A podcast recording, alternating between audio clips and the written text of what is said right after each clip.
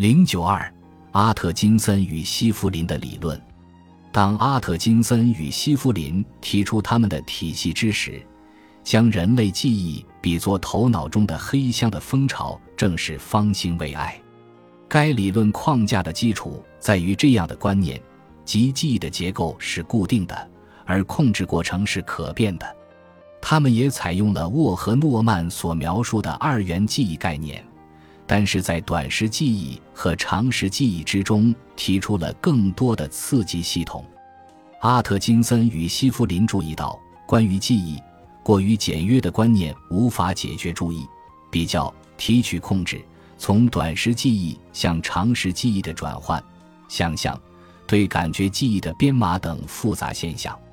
如图五点四所示，在他们的模型中，记忆具有三个存储机制。感觉登记器、短时存储器、长时存储器，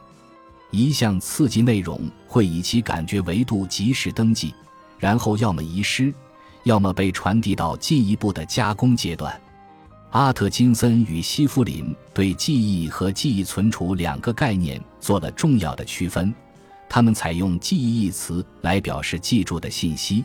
而存储表示的是结构成分，信息就存储于其中。仅仅指出一个项目留存了多长时间，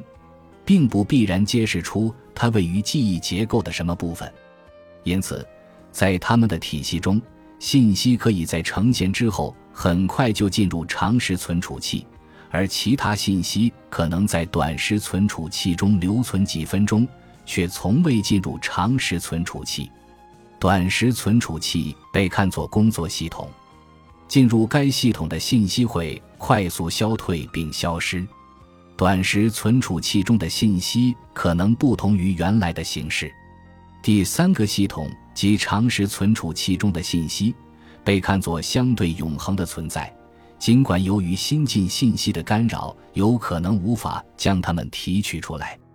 长时存储器的功能在于监视感觉登记器中的刺激。并为来自短时存储器的信息提供存储空间。